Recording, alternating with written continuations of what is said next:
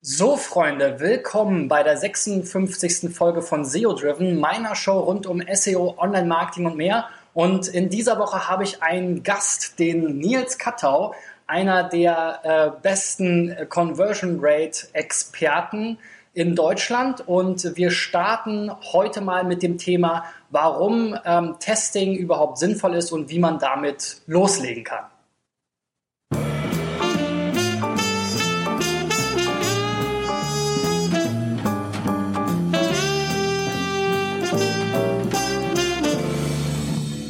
Ja, Nils. Also Thema Conversion Rate Optimierung, damit kennst du dich ja bestens aus als ähm, Gründer ehemals einer ähm, Conversion Rate Agentur, jetzt als Speaker und Experte und Berater unterwegs, ähm, unter anderem auch als Veranstalter jetzt der OM Live. Dazu können wir nachher nochmal was sagen. Und wenn man jetzt mit dem Testing, also mit der Conversion Rate Optimierung starten will, worauf muss man da achten? Was braucht man dafür? Ähm, zunächst braucht man Leute, die es machen beziehungsweise davor braucht man eigentlich noch die Entscheidung des Vorgesetzten, dass es gemacht werden darf. Also man kann nicht einfach so die Seite verändern und dann davon ausgehen, dass alle das toll finden im Unternehmen. Das ist wirklich so, dass man den Leuten, die nicht so die Ahnung von Conversion-Optimierung haben oder von Online-Marketing allgemein, denen muss man einfach sagen, was das bringt, warum es gut ist, ähm, warum man damit die eigene Seite wirklich verbessern kann. Und da äh, gibt es leider viele Beispiele, wo das nicht so gut funktioniert, selbst in großen Unternehmen, wo man meinen würde, dass die Unternehmen alle ihre Seiten komplett durchoptimieren. Aber es passiert halt nicht, weil oft wirklich irgendwelche politischen Entscheidungen mhm. dagegen sprechen. Das kenne ich auch von dem einen oder anderen Kunden, wo dann wirklich die Farbe von Buttons zum Vorstandsthema gemacht wird und dann das Bauchgefühl und der Geschmack entscheidet, ob der Button jetzt nun rot oder grün sein darf. Genau, wobei Buttonfarben sind eh egal. okay, gut. Also wenn man dann diese Entscheidung getroffen hat im Unternehmen, ähm, wie, wie startet man am besten, wenn jetzt irgendwie alle sozusagen committed sind? Was braucht man dann noch? Also das Erste, was man braucht, ist eigentlich ein Team von Leuten, die es umsetzen. Also das, äh, das Team kann aus einer Person bestehen, wenn diese eine Person alles kann, was mhm. man braucht. Man braucht auf jeden Fall einen Psychologen, also jemand, der sich wirklich in die Nutzer hineinversetzt, einen Analysten, der sich die Daten anschaut. Also man muss immer datengetrieben testen. Man darf nicht einfach sagen, wir machen das Bild jetzt anders, weil es so hübscher ist. Das führt nicht zum Erfolg, zumindest in der Regel nicht. Ähm, ja, und man braucht jemanden, der das Ganze dann gestalterisch und textlich umsetzen kann. Also ein Designer, ein Texter braucht man. Das ist wichtig, dass es keine Leute sind, die nur ihre äh, Kunst sozusagen. genau ihre Kunst verwirklichen wollen. Ähm, ein schöner Mensch, oder nein, nicht ein schöner Mensch, aber ein Mensch hat mal ein schönes Zitat gesagt, der meinte, wir machen keine Kunst, wir machen Wirtschaft. Mhm. Das kann man sich beim AB-Testing eigentlich auch immer merken. Ähm, ja, und man braucht einen Programmierer, der das Ganze dann im Testing-Tool umsetzt. Mhm. Und man braucht ein Testing-Tool. Ja. Und das Testing-Tool, da gibt es jetzt viele am Markt. Also man kann äh, VWO, Optimizely, Adobe Target, und was es da alles gibt. Äh, aber die werden jetzt alle ganz viele Marktanteile verlieren, weil Google seit einigen Wochen äh, Google Optimize äh, mhm. öffentlich zugänglich gemacht hat, kostenlos. Mhm. Und ich habe es mir kurz angeschaut und es sieht sehr schön aus. Also man kann damit auf jeden Fall arbeiten. Es kostet einfach nichts mehr, während die anderen Tools viele, viele tausend Euro im Jahr kosten sicherlich auch eine politische Frage. Will man mit Google arbeiten? Ist das mit Datenschutz vereinbar und so weiter? Das ist ja bei allen Testing-Tools ja.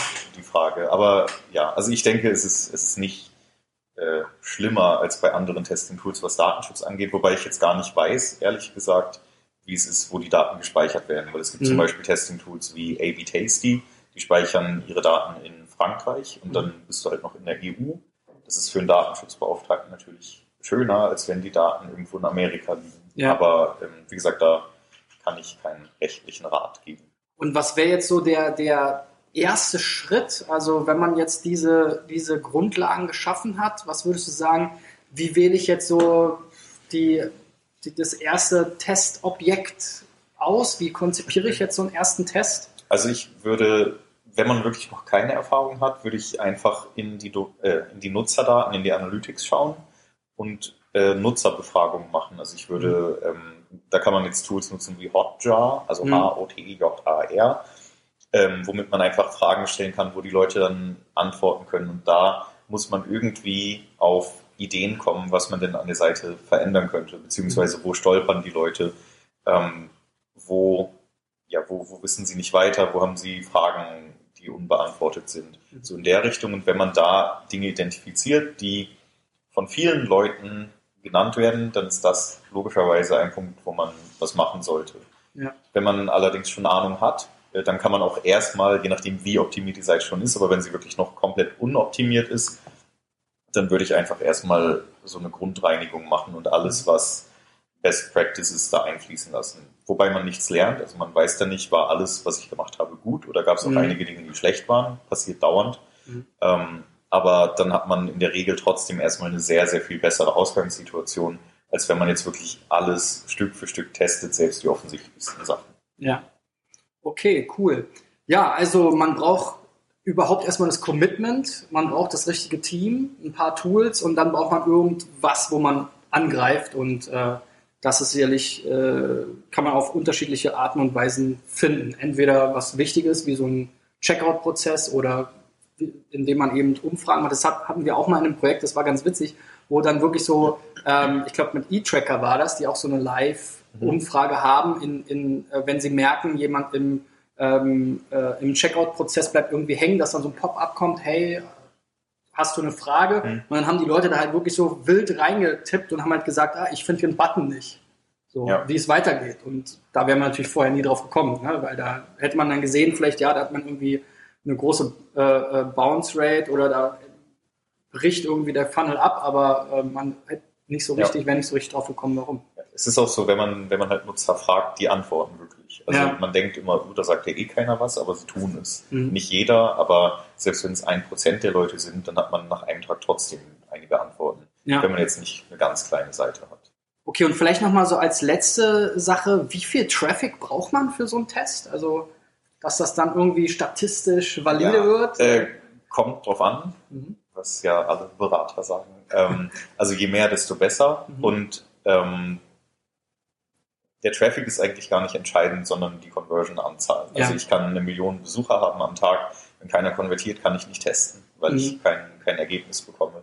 Aber also so grobe Richtlinie, man sagt so pro Variation, die man testet, braucht man 250 Conversions Minimum in einem Monat. Also das Okay. ist so ganz super grob. Okay. Ausnahmen bestätigen die Regel.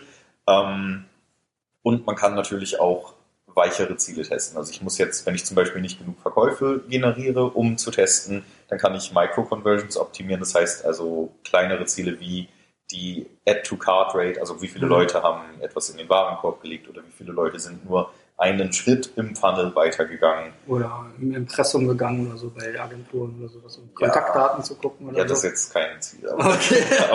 aber ähm, ja, halt so weichere Ziele. Ja, ja, okay. Würdest du auch so einen Newsletter abonnieren, abonnieren zum Beispiel als weiches Ziel empfehlen? Das würde ich als Makro-Conversion, also als Endziel Ah, okay. okay. definieren. Aber je nachdem, was man mit seinem Newsletter will, kann ja auch Mhm. einer sein, der nur einen Sales Funnel initiiert. Ja. Aber bei mir selber zum Beispiel ist es ein Endziel oder das Endziel. Endziel.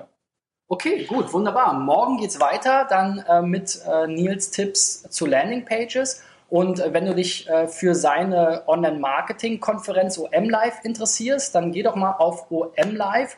Und wir haben sogar auch einen Gutscheincode. Hast du ihn noch im Kopf?